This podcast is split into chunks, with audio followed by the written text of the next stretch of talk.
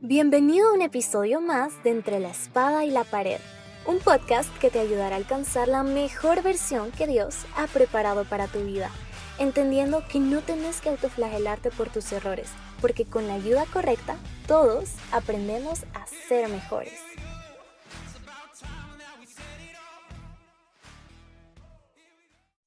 Hey, ¿qué onda? ¿Cómo están? Episodio número 58. Y solo puedo decir que Dios ha sido demasiado bueno y fiel en estas 58 semanas, lo que me demuestra que decirle que sí a Dios es lo mejor que podemos hacer. Así que te pregunto si vos te has estado cuestionando en empezar ese proyecto, hey, just do it. Así que dale viaje. Quiero comenzar este episodio dándole un gran shout out a, a las personas que se atrevieron a contar su historia en esta semana de proezas. Si ustedes no han escuchado estos episodios, vayan a escuchar estas seis grandes historias que están llenas de inspiración, están llenas, llenas de fe y sobre todo del Espíritu Santo. De verdad que los va a motivar a hacer cosas increíbles en medio de esta pandemia. Tengo que decirlo también, tengo que decirlo, vayan a escuchar el podcast de mis amigos Ramón y Kevin, expertos, inexpertos. Este no es el típico podcast cristiano, se van a divertir muchísimo y sobre todo van a aprender, creo que es el objetivo, ¿verdad? Van a pasar un buen rato, así que vayan a escucharlo. Está en YouTube y, está en Apple Podcasts, eh, está en Spotify, así que vayan a hacerlo. Y si ustedes nos siguen, si ustedes nos siguen a la página del podcast, por favor vayan a seguirla en Facebook, en Instagram, porque se vienen nuevas sorpresas. De, verdad que estamos preparando algo súper pinta y los necesitamos a ustedes. Y, la página es por donde nosotros podemos comunicarlo, así que vayan a hacerlo y de paso denle likes a las imágenes que nuestro equipo creativo se mata semana tras semana en poner una idea en una imagen, plasmarla en una imagen y de verdad que ministran paz, ministran las buenas nuevas y se vienen nuevas cosas, así que vayan y sigan la página. Así que ya con esto eh, puedo, puedo iniciar el episodio de hoy, oraciones peligrosas.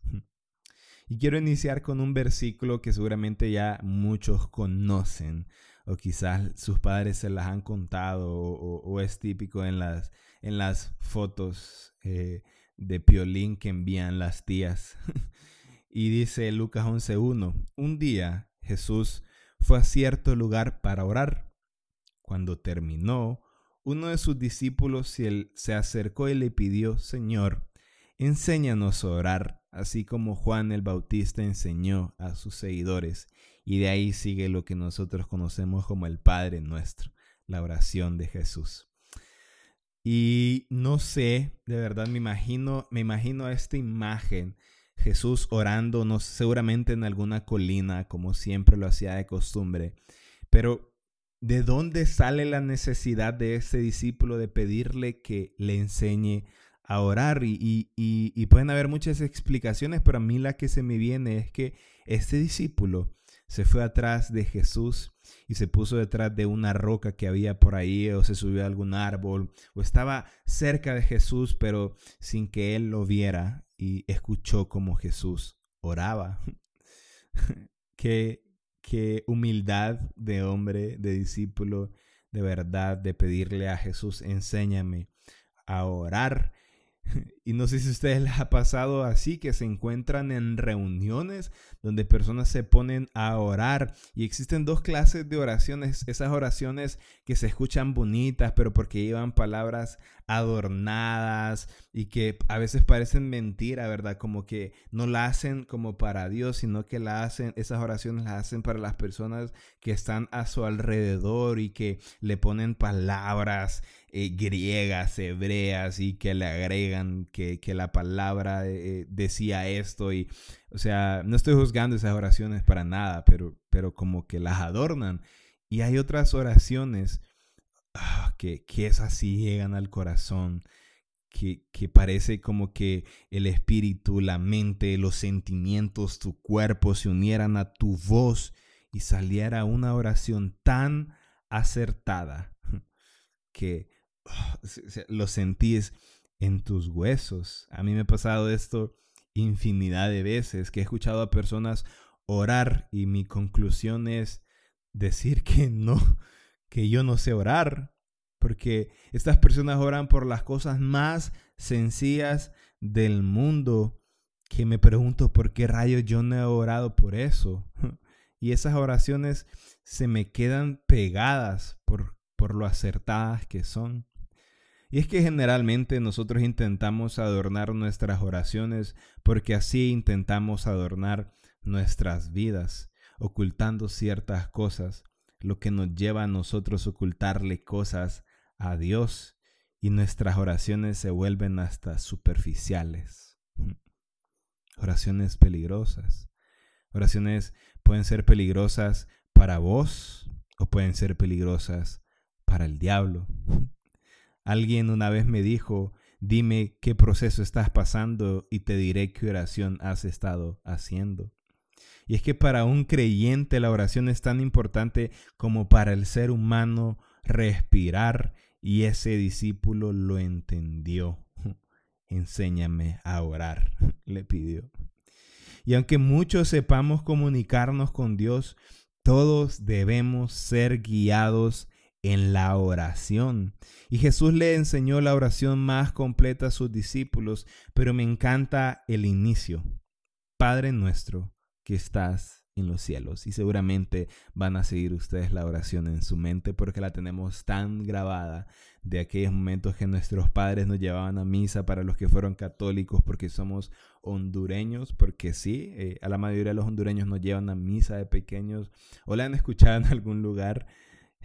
Pero me encanta esta oración porque esta comienza con una afirmación. Comienza diciendo que Dios es nuestro Padre. Y comienza también diciendo que Él está en un lugar por encima de todas las cosas, que es el cielo, afirmando que Él tiene poder y potestad por encima de todas las cosas. Qué increíble oración, Padre nuestro. Y el problema es que generalmente nuestras oraciones comienzan tan diferente a estas. Comienzan con un yo quiero Dios. O comienzan con un dame, con un, comienzan con un tenés que hacerlo. Amén. Y, no estoy diciendo que, que estas oraciones eh, sean malas, no estoy diciendo que sea pecado hacerlo, estoy diciendo que pueden llegar a ser muy peligrosas. Y el Señor Jesús eh, lo explicó de una manera como a él le encantaba, diciendo una parábola de dos personas haciendo una oración en el mismo lugar, pero tan diferentes. E, esta, parábola era de un fariseo y de un cobrador de impuestos. Y el fariseo comienza su oración diciendo, Dios, te doy gracias, porque no soy como los demás hombres. Yo no sé, me imagino el tono y créanme que no sería con el tono que estoy hablando ahorita, sería como ellos son ladrones y malvados y engañan a sus esposas con otras mujeres. Tampoco soy como ese cobrador de impuestos. Yo ayuno dos veces por semana y te doy la décima parte de todo lo que gano. Y quizás el tono puede llegar a ser más soberbio.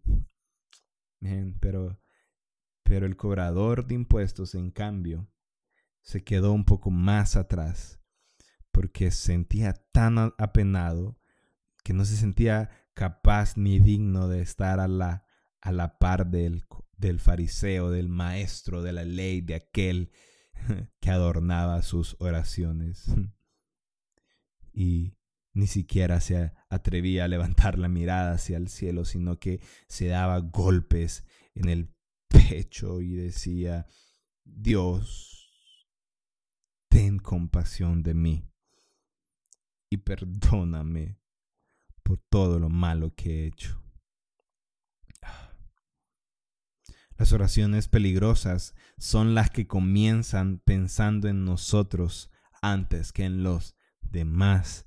Son peligrosas porque esas oraciones nos desconectan de la sociedad, nos desconectan de los problemas que están pasando los demás y el detalle que son las almas lo que más le importa a Dios y esto puede ser peligroso para nosotros, porque la oración más que a Dios nos ayuda, más que ayudarle a Dios, nos ayuda a nosotros, nos ayuda a cambiar, nos ayuda a mejorar. Les ha pasado que una vez están contando, se están, la están pasando tan mal y ustedes sienten, necesitan contar su problema y cuando lo contaron se dan cuenta que el problema no era tan grande como parecía y más bien se, se dan cuenta de lo tonto que suena.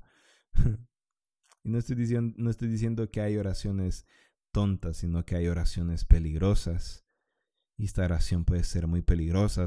También hay oraciones peligrosas que, que son aquellas que nuestras palabras, con nuestras palabras intentamos redimir nuestras acciones. Estas oraciones de verdad no funcionan porque nosotros no podemos redimir nuestros pecados. Solo Dios puede hacerlo. Así que escuchando al fariseo nos damos cuenta de cuán sabio fue este discípulo al preguntarle a, Jesús, al, al pedirle por favor que les enseñara a orar. Estoy seguro que este discípulo entendió lo peligroso que podían ser las oraciones. Y me imagino a este discípulo escuchando a Jesús orar y no sé qué clase de oración le escuchó, no sé qué peticiones estaba haciendo Jesús, no sé qué plática estaba haciendo, pero seguramente él le estaba clamando a Dios. Y es que clamar es un tipo de oración totalmente diferente porque es donde realmente rendimos nuestro corazón, gritamos y gemimos porque nuestra desesperación nos lleva a entregarle todo a Dios. Y Jesús clamó, Padre, pasa de mí esta copa. Y si yo pudiera ponerle tono a esto, seguramente te reventaría los tímpanos, porque, como le dije al principio, parece que nuestro cuerpo se une con nuestro espíritu y nuestros huesos y nuestros sentimientos y nuestro dolor y empezamos a gemir y a gritar. Clamamos.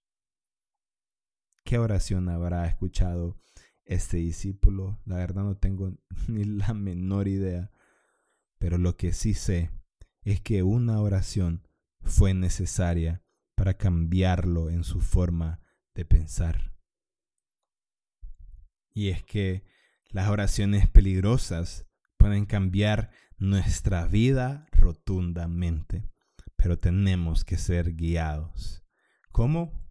A través del Espíritu Santo. Mis oraciones se han visto transformadas cuando inicio diciendo, Espíritu Santo, ¿qué quieres que yo diga? Espíritu Santo, ¿qué quieres que yo ore? Espíritu Santo, ¿por qué quieres que yo clame? Y tantas veces nosotros nos vemos frustrados porque oramos y no se cumple lo que nosotros estamos pidiéndole al Señor. Parece que nuestras oraciones no están conectadas a lo que nosotros estamos viviendo y nos frustramos y le reclamamos a Dios, pero Él nos responde en la Biblia y nos dice que no tenemos porque no se lo pedimos a Dios. Y cuando lo pedimos, lo hacemos mal, porque lo único que queremos es satisfacer nuestros malos deseos. Eso lo dice Santiago. Y es que Dios no es un genio de lámpara que nosotros necesitamos frotar para que nos cumpla los tres deseos, sino que Él es un Padre que cuida nuestros corazones. sí. Y yo he puesto en práctica esto y literalmente he empezado orando por algo y empiezo a pedirle y empiezo a decirle Señor y, y, la oración fuerte, pero se me olvida y, de repente me acuerdo, uno uh, le dije al Espíritu Santo que me guiara y, en medio de la oración le digo Espíritu Santo guíame porque quieres que, que yo ore, enséñame a orar y literalmente desde ese momento hacia adelante mi oración se ve transformada a otra totalmente diferente. Y es que las oraciones peligrosas son aquellas que hacemos en conjunto al Espíritu Santo. Son aquellas en las que aceptamos nuestros errores. Son aquellas en las que nos humillamos. Porque Jesús termina diciendo en esta parábola del fariseo, aquel que se enaltece será humillado, pero aquel que se humille será enaltecido. y es que tú tienes un arma en tu boca y puedes utilizarla para el bien o para el mal. Solo tienes que pedirle a alguien que te enseñe a disparar de la manera más efectiva. ya. Empecemos a pedirle al Espíritu Santo que nos guíe y que nuestras oraciones no queden a medio camino. Estoy seguro que vamos a vivir en mayor paz sabiendo que oramos junto al Espíritu Santo. Así que ten cuidado con las oraciones porque estas pueden ser muy peligrosas. Nos escuchamos el próximo jueves. Bye. Si te gustó este episodio, compartilo en tus redes sociales y ayuda a los demás a que también puedan alcanzar su mejor versión.